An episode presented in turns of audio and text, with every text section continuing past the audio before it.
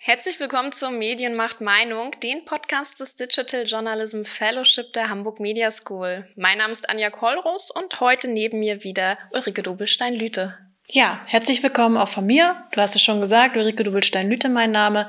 Ich leite an der Hamburg Media School die Weiterbildung und das Digital Journalism Fellowship. Ja, auch wenn er uns heute gleich zugeschaltet ist, bedeutet diese Folge so ein bisschen für unseren nächsten Gast ein Heimspiel. Dr. Christian Wellbrock ist seit April 2021 Leiter Innovation und Studium im Bereich Digital und Medienmanagement hier an der Hamburg Media School. Das klingt ganz schön lang, aber ein Wort daraus können wir uns greifen, und zwar Innovation. Darum geht's heute auch bei uns. Denn Christian Wellbrock forscht nämlich auch, unter anderem zur Innovationslandschaft des Journalismus in Deutschland. Dazu hat er ein gleichnamiges wissenschaftliches Gutachten erstellt im Auftrag der Landesanstalt für Medien NRW. Das hat er übrigens gemeinsam getan mit Christopher Buschoff, mit dem ich bereits bei Medienmacht Meinung zur umstrittenen Presseförderung gesprochen habe.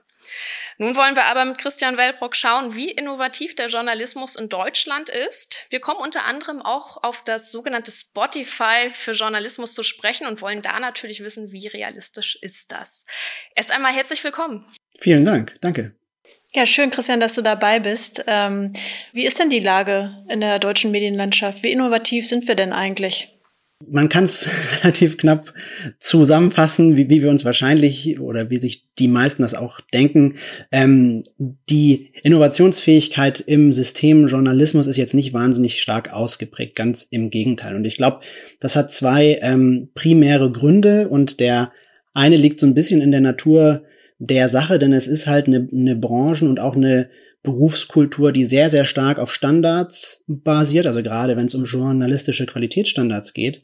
Und das sind natürlich dann auch Komponenten, die zu einer eher, ähm, also zu einer Kultur führen, die Veränderungen gegenüber jetzt eher, eher skeptisch ähm, ausgeprägt ist. Und das wird dann auch in der Literatur, also auch äh, wenn man sich andere Studien anguckt, wird das ganz, ganz oft als zentrales Hemmnis für Innovationen in der Medienlandschaft sozusagen ähm, dargestellt. Wenn man sich das auch, also oder speziell bezogen eben auch auf den Journalismus, wenn man sich das mal anguckt, sowas wie eine Forschungs- und Entwicklungsabteilung gab es eigentlich in Medienunternehmen nie so wirklich. Und das ist dann vielleicht auf der einen Seite eben bedingt durch die Kultur, also durch die Unternehmenskultur und äh, durch die Branchen und die Berufskultur, bringt aber gleichzeitig auch einen Anknüpfungspunkt zum zweiten Aspekt, nämlich dem wirtschaftlichen Aspekt. Und ich glaube, der ist eben auch ganz wichtig, um zu erklären, warum die Innovationsfähigkeit nicht so richtig gut ausgeprägt ist. Denn ähm, mit Journalismus lässt sich letztendlich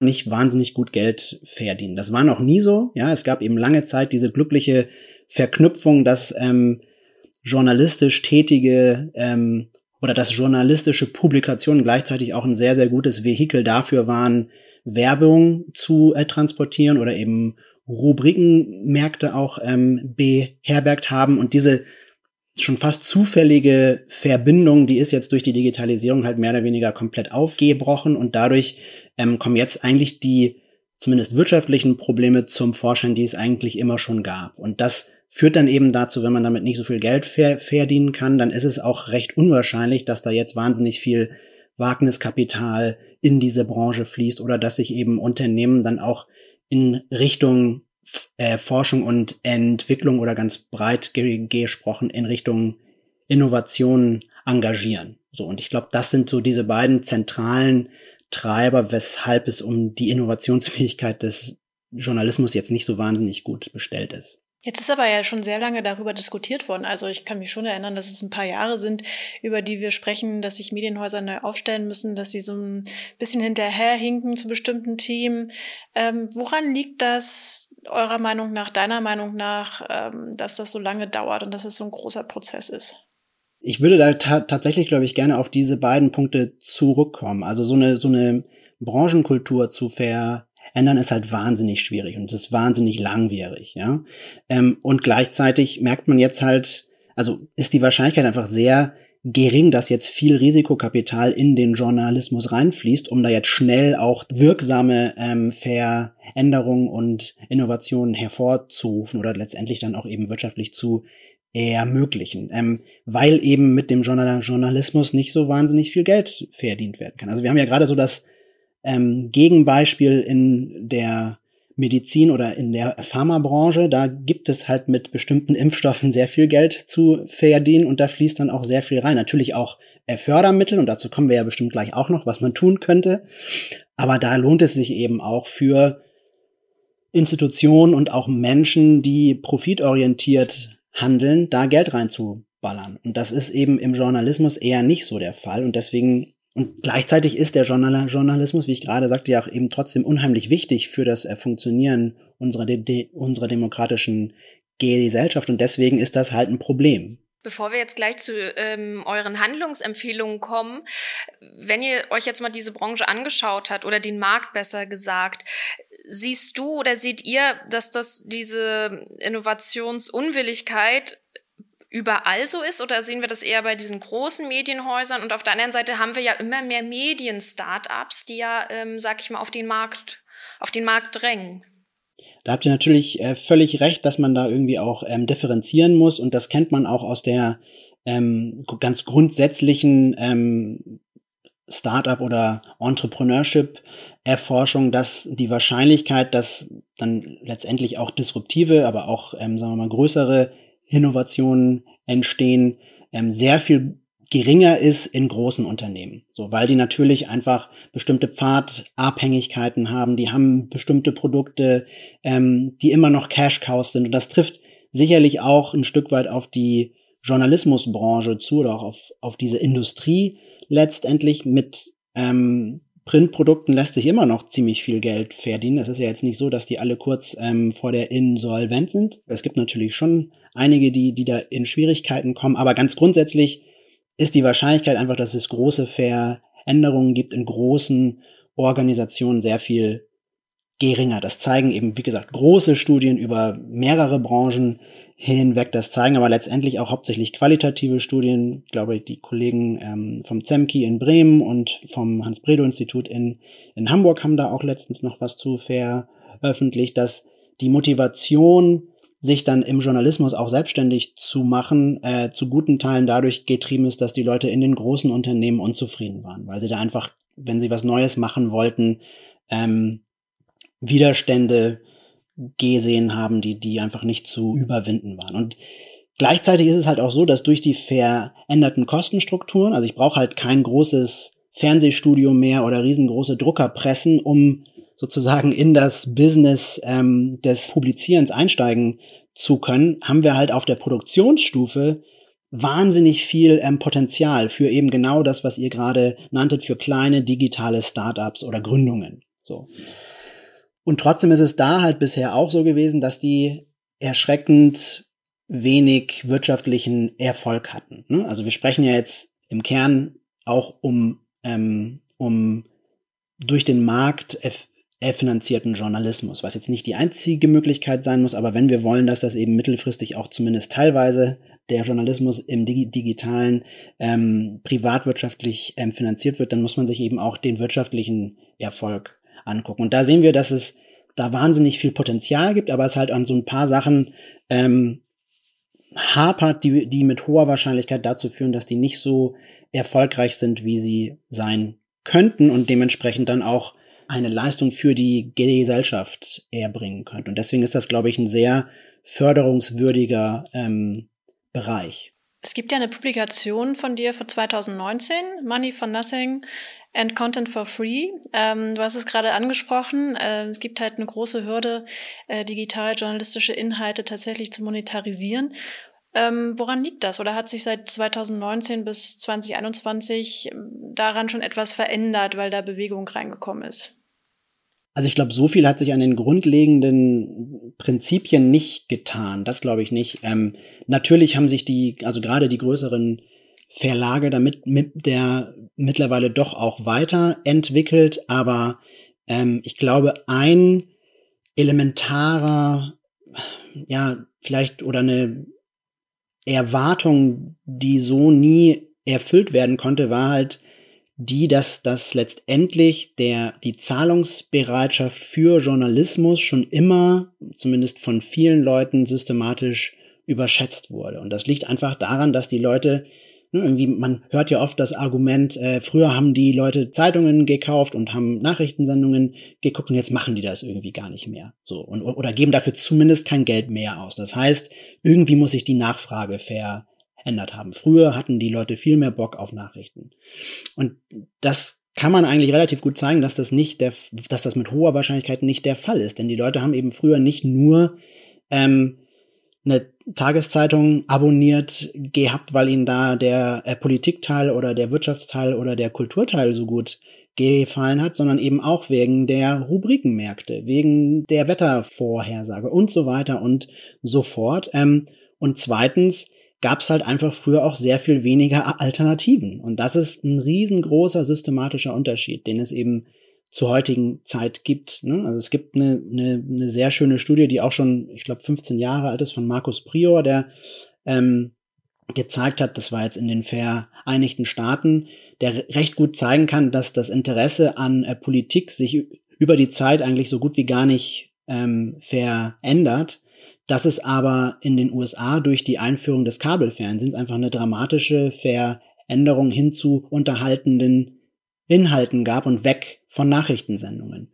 Und das lag halt nicht daran, dass die Leute sich nicht mehr so stark dafür interessiert haben für ähm, Politik, sondern es lag einfach daran, dass sie jetzt Ausweichmöglichkeiten hatten und dadurch also eher ihren eigentlichen Präferenzen nachgehen konnten, als sie das bisher konnten. Denn da gab es dann auch nur drei oder vier verschiedene Networks, die gleichzeitig die Abendnachrichten gesendet haben und plötzlich gab es dann halt noch in manchen Countys dann eben Kabelfernsehen und dann haben die Leute halt eine Sitcom oder eine Quizshow geguckt. Das heißt, die Präferenzen haben sich wahrscheinlich über die Zeit gar nicht so verändert. Das Angebot hat sich einfach dramatisch verändert. Und wahrscheinlich sehen wir jetzt viel eher die wirkliche Zahlungsbereitschaft für Journalismus, als dass wir das in den vergangenen, weiß ich nicht, 100 Jahren oder so gesehen haben. Und noch einen letzten Satz dazu. Ich weiß, das ist jetzt eine lange Antwort.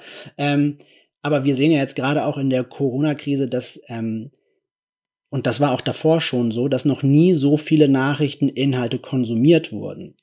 Die Leute sind halt nicht dafür bereit zu bezahlen, so unbedingt, wobei auch diese Zahl eben deutlich angestiegen ist in den letzten Jahren. Das ist jetzt die kurze Antwort gewesen. Warum das so ist, gibt es natürlich x ähm, verschiedene ähm, Gründe, aber ich glaube, auf dasselbe Niveau wieder zurückzukommen, wie wir das ähm, vor der Digitalisierung quasi hatten, das ist einfach utopisch. Jetzt ist es ja so in eurem Gutachten, da habt ihr zum Glück nicht nur gesagt, es steht relativ schwierig um die Innovationsbereitschaft der Medien, sondern ihr habt natürlich auch ein paar Empfehlungen gegeben, wie man Innovationsprozesse voranschieben kann. Was sind denn so die zentralen, ähm, sag ich mal, ja, Empfehlungen, die ihr in eurem Gutachten zusammengefasst habt? Was die Innovationsförderung betrifft, wie ich ja schon sagte, es ist recht unwahrscheinlich, dass da jetzt tonnenweise Risikokapital reinfließt und um eben diesen, diesen äh, Finanzierungsnotstand, sag ich mal, zu ähm, adressieren, wäre es eben schon wünschenswert, wenn es eine Art direkte Journalismusförderung gäbe, zum Beispiel auch mit ähm, Geldern der öffentlichen Hand. Ähm, direkt heißt jetzt nicht, dass die Politik losgeht und sagt, hier, du kriegst was und du kriegst was und du kriegst was. Das natürlich nicht. Also es ist natürlich unfassbar wichtig, dass da die Staatsferne irgendwie eingehalten wird zu einem höchstmöglichen Maß. Ähm, und das wird dann ja auch oftmals sozusagen als, als so eine Art Totschlagargument entgegnet. Das, das geht ja nicht, dass der Staat irgendwie Geld ähm, verteilt. Das, das geht ja in Richtung Zensur. Stimmt natürlich auch, aber es gibt natürlich auch Mechanismen, die dazu führen können, ähm, diese Staatsferne einzuhalten, eben beispielsweise durch Expertengremien. Wir kennen das ähm, von den öffentlich-rechtlichen, äh, wo es dann eben einen Rundfunkrat oder einen äh, Fernsehrat gibt. Wir können das, wir kennen das aus der Wissenschaft, wo, wo es die, die DFG gibt, die also ähm, die öffentliche Mittel bekommt und die dann eben sozusagen ähm, auch staatsfern wieder unter den Wissenschaftstreibenden ähm, verteilt. Also da gibt es schon Möglichkeiten. Es gibt natürlich auch die Möglichkeit, dass sich ähm, vielleicht Stiftungen mehr ähm, engagieren, als das bisher der Fall war. Da, da wäre es natürlich hilfreich, wenn der Journalismus auch als gemeinnützig eingestuft werden würde.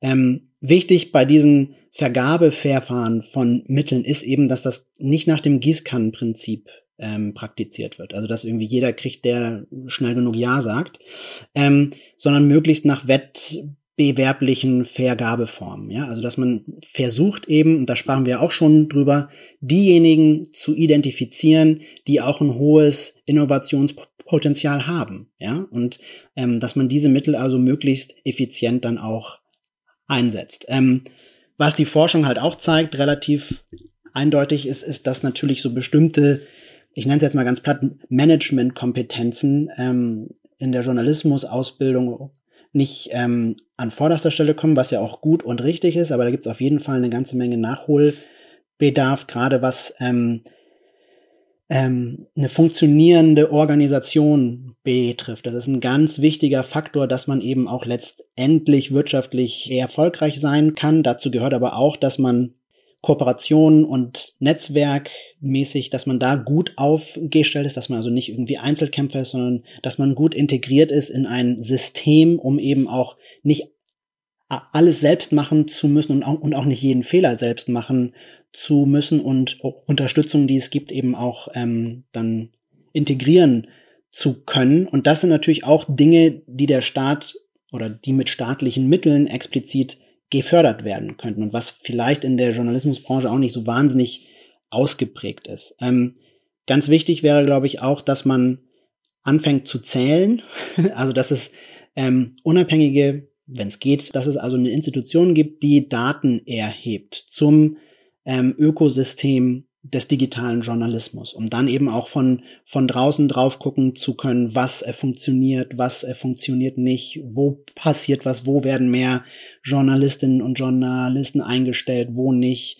Ähm, das ist alles sehr, sehr mühsam. Das muss die Wissenschaft alles selber machen sozusagen. Dann sind das meistens eben Einzelstudien, die nicht so gut miteinander verknüpft sind. Und schlussendlich was Journalismusförderung betrifft, ist es, ähm, wäre es auch sehr, sehr hilfreich, ich meine, das ja, liegt eigentlich auf der Hand, Diversität zu fördern, sowohl was natürlich ähm, Herkunft betrifft, also soziale Herkunft, geografische Herkunft, ähm, kulturelle Herkunft, aber eben auch was ähm, verschiedene Kompetenz- und äh, Fähigkeitskomplexe sozusagen, die man selber mitbringt, ähm, betrifft. Also wir sehen das, da hat Christopher auch äh, vor ein paar Jahren äh, n, n, ähm, seine Dissertation zu geschrieben, dass es eben immer noch recht häufig so ist, dass in journalistischen Gründungsteams ein hohes Maß an Homogenität herrscht. Und das ist natürlich nicht so hilfreich. Das wissen wir irgendwie alle. Aber es ist natürlich auch schwierig, dem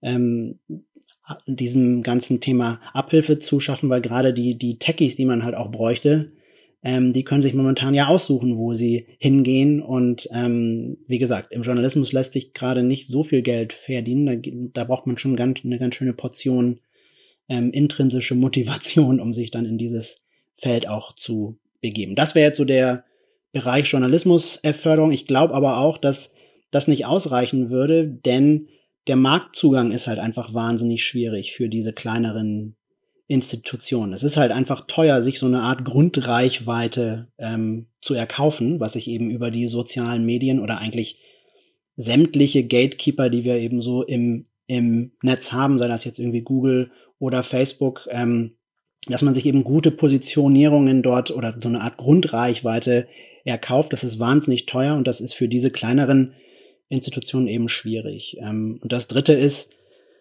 sicherlich auch der Breitbandausbau. So, das ist also ein Kollege, der der auch ähm, lokale Zeitungshäuser berät, hat da eben auch erzählt, das ist noch nicht so lange her, dass die dann sagten, dass, du, es lohnt sich einfach nicht mehr äh, Zeitungen in bestimmte Ortschaften zu bringen, das ist einfach zu teuer und ne, der schlaue Berater sagt dann natürlich, ja, schenkt den halt ein iPad, dann können die das alles irgendwie digital lesen. Also ja, du bist ja schlau, da haben wir natürlich auch schon dran gedacht. Ähm, aber die empfangen da halt leider nichts. So. Und ich glaube, dass das auch nicht zu unterschätzender Faktor ist. Also vor ein paar Monaten haben die Amerikaner, also die, die USA, ich habe jetzt die Zahl leider nicht mehr im, im Kopf, aber da ging es halt um Milliarden, die jetzt eben verteilt werden sollen an diejenigen, die Infrastruktur im ländlichen Raum ähm, ausbreiten. Und, und wir reden hier von 200 Millionen digitaler Presseförderung sozusagen. Oder sagen wir mal Das war ja eine Förderung zur digitalen Transformation des Ver Verlagswesens. Das jetzt nicht eins zu eins zu vergleichen. Der Vergleich ist ein bisschen gemein, aber es zeigt so ein bisschen die Dimensionen, mit denen man da hantiert, finde ich. Aber dann kommen doch die Diskussionen um die Journalismusförderung aus der Politik zu spät oder kommen sie gerade noch rechtzeitig? Das ist natürlich ein sehr, sehr spannendes Thema. Da habt ihr ja mit Christopher auch drüber gesprochen, über die sogenannte Bundespresseförderung, wo das Bundeswirtschaftsministerium und auch die Verlage sagen würden, das ist natürlich keine Bundespresseförderung, sondern das, das ist eine Wirtschaftsförderung. Aber naja, also schwer zu sagen. Es ist nie zu spät. Ne? Also es lohnt sich auf jeden Fall jetzt, sich noch damit auseinanderzusetzen, ähm, zweifelsfrei. Also und wir brauchen das unbedingt, wenn wir diese Transformation hinkriegen wollen, weil die ist definitiv weit davon entfernt, abgeschlossen zu sein. Du hast dich ja auch ähm, beschäftigt mit ähm, jetzt hoffentlich kriege ich es äh, hin, abonnentenbasierte, anbieterübergreifende Plattform im Journalismus. Also sprechen wir von einer, so einer Art Plattformisierung, wie wir das ja schon aus dem Gaming- und Musikbereich kennen. Da hast du ja das Gedankenspiel aufgemacht für den ähm, sogenannten Spotify für Journalismus. Denkst erstmal vielleicht die Frage, was stellst du dir darunter vor? Und wäre das eine Möglichkeit, da ein bisschen gegenzusteuern? Das ist letztendlich auch ein Infrastrukturthema, vielleicht keine physische Infrastruktur, also wo vergraben wir neue Kabel und wo nicht, aber es ist dennoch ein, ein Infrastrukturthema, zumindest aus Sicht der Content-Produzentinnen und Produzenten. Ähm, und wir hatten das eben ursprünglich unter dem Begriff Spotify für Journalismus ähm, sozusagen in den in die Diskussion gebracht und das führt natürlich schnell, ähm, was auch verständlich ist, zu einer Abkürzung, ähm, sodass die Leute sagen, ja, aber sowas wollen wir auf gar keinen Fall haben, weil dann verdienen diese, dann verdienen irgendwie Netflix und Spotify, die nehmen sich dann irgendwie 50 Prozent weg und dann bleibt nichts mehr übrig und da wissen wir auch nicht, was mit den Algorithmen ist und so weiter und so fort. Das ist also auch keine wirkliche Lösung.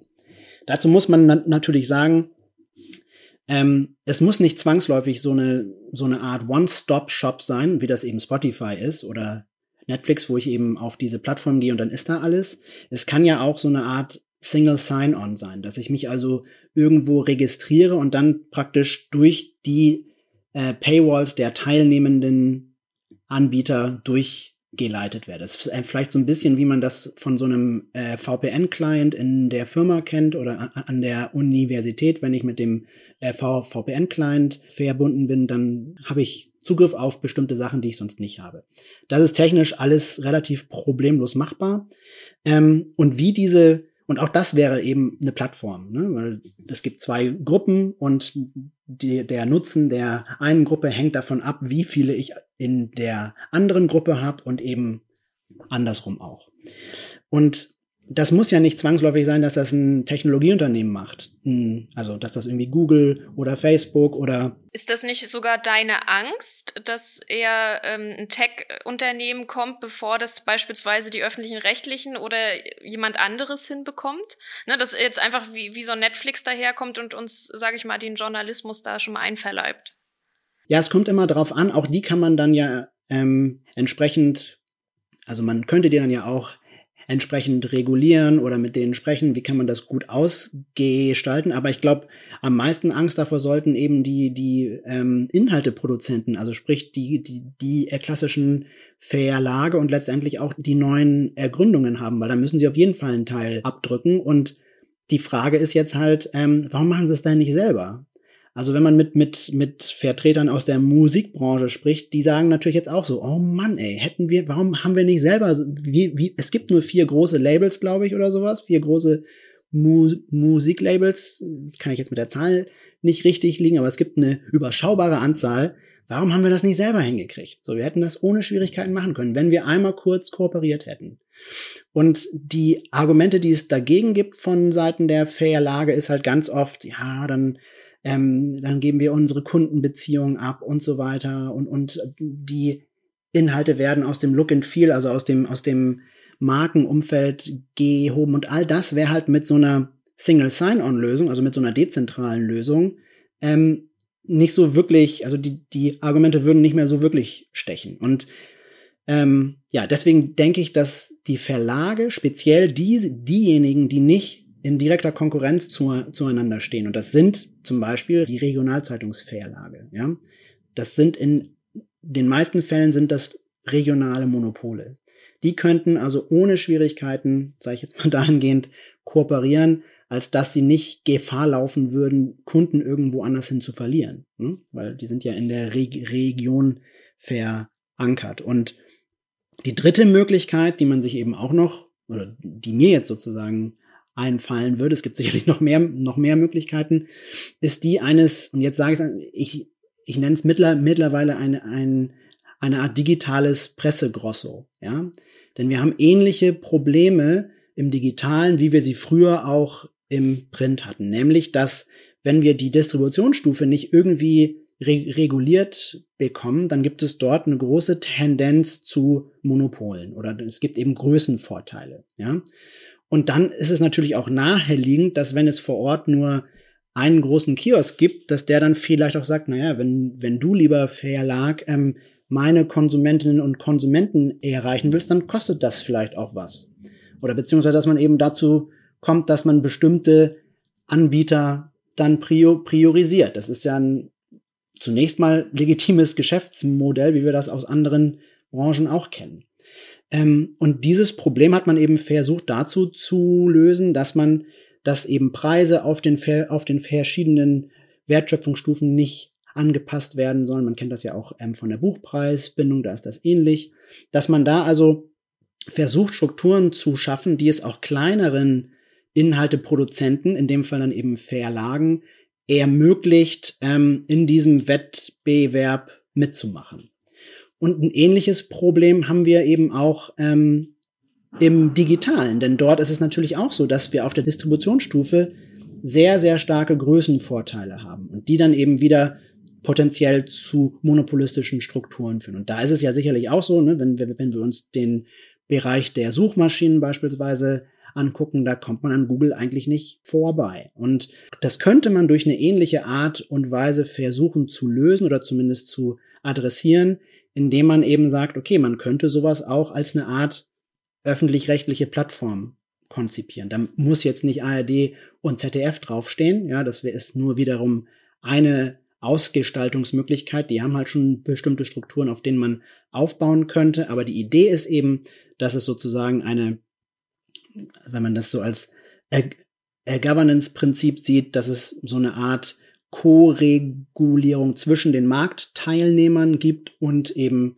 der Gesellschaft, die bestimmte Regeln aufstellt und sagt, wenn ihr euch daran haltet und daran haltet, also beispielsweise wie die Algorithmen ausgestaltet sind, die Empfehlungsalgorithmen und ähm, wenn ihr euch, wenn ihr ein gutes Prozedere erfindet, wo es um die Verteilung der Umsätze geht, ähm, wenn ihr gar garantieren könnt, dass es einen diskriminierungsfreien Zugang zu der Plattform gibt für Anbieter von Inhalten und wenn ihr auch ähm, dafür sorgt, dass es eine bestimmte Qualitätskontrolle gibt, also dass da jetzt auch, ne, dass es, dass bestimmte journalistische Standards erfüllt werden müssen, dann wäre das eben auch eine Möglichkeit, wie man das ausgestalten könnte. Und all das also diese ganzen Szenarien, die wir gerade ganz jetzt besprochen haben, die würden halt unter dem, unter der Überschrift eine anbieterübergreifende, wie hast du gesagt? Abonnentenbasierte, anbieterübergreifende Plattform heißt es.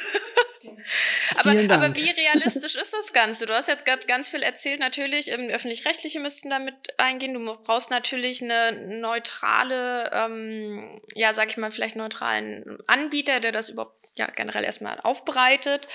Ähm, und du hast ja auch, hatten wir auch schon drüber gesprochen, dass natürlich äh, viele Medienhäuser fürchten um ihre Werbekunden. Gibt es sowas in der Art schon oder denkst du, dass das, das sehen wir auch in den kommenden Jahren? Also ich persönlich bin fest davon überzeugt, dass wir das in den kommenden Jahren haben werden. Also dass wir eine Journalismusplattform haben werden. So. Ähm, die Frage ist, halt, wie die dann ausgestaltet sein wird. Und es gibt, ähm, also Readly ist ja sowas ähnliches, also, also was ziemlich genau das eigentlich beschreibt, was ich gerade beschrieben habe, die man aus meiner Sicht einfach große Schwierigkeiten damit, so eine Grundreichweite zu erzielen. Das ist eine Plattform in den USA, klär uns nochmal auf. Readly ist ein schwedisches Unternehmen. Das, das ist eine, eine anbieterübergreifende, abonnementbasierte äh, Plattform, die bündeln mehrere tausend Zeitschriften, Magazine und in Deutschland jetzt, ich glaube, seit Januar auch wieder die tagesaktuellen Titel von Axel Springer. Also Welt ist dabei, Bild, glaube ich, und dann noch das Berliner Blatt. Ich, da komme ich immer durcheinander, ähm, welches das ist.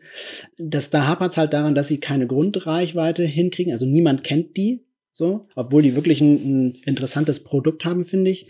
Ähm, und die Verlage, gerade die, die, die Zeitungsverlage machen halt nicht mit. Aus genau den Gründen, die wir gerade auch schon besprochen haben. In Nordamerika gibt's eben, und auch in anderen Ländern schon gibt es ja Apple News Plus, genau, was eigentlich auch ziemlich genau dasselbe ist. Soweit ich da jetzt informiert bin, ist da aber auch das Problem, dass da wenige Verlage mit tagesaktuellen Inhalten mitmachen. Ich glaube, die, also die, das Wall Street Journal macht da mit allerdings auch nur mit einem Teil der Inhalte, wenn ich recht informiert bin, und die Los Angeles Times, bei der man so das Gefühl hat oder wo man sagt, die hatten keine andere Wahl mehr, die wären sonst, also die, die, die gäbe sonst nicht mehr. Da sagt man immer, das ist so die größte regionale Zeitung der Vereinigten Staaten und gleichzeitig die kleinste nationale Zeitung, so, die sind also so da, dazwischen. Und das ist auch so ein bisschen die Befürchtung, die ich habe, dass wenn die Verlage nicht selbst aus den Puschen kommen und, und sowas aufsetzen oder wir als Gesellschaft sagen, lass das mal anpacken und irgendwie sowas, man muss es ja nicht gleich den ganz großen Wurf machen, aber es zumindest mal zu probieren, ähm, dann wird es irgendwann ein Drittanbieter sein. Und dann wird das, wenn ich das mal so äh, flapsig sagen darf, dann wird das Geheule wieder groß sein. Ähm, ähm, das ist total unfair und die nehmen uns so viel Geld weg und das, also die Chancen sind da. da davon bin ich fest überzeugt, denn die Konsumentinnen und die Konsumenten wollen es. Also das steht außer Frage, da gibt es eine ganze Menge Zahlen und äh, Studien zu. Und es könnte halt auch für die Anbieter lukrativ sein, wenn sie denn kooperieren würden. Aber das ist, ja, das ist nicht in der DNA, sage ich mal, der klassischen Verlagshäuser. Das ist zumindest meine Befürchtung. Dann wird es ein bisschen privater. Ich habe irgendwo gelesen, dass du auch mal Journalist werden wolltest ähm, und dich dann doch für die, für die Außenansicht entschieden hast in Form der Forschung und Wissenschaft. Warum? Was war der Grund?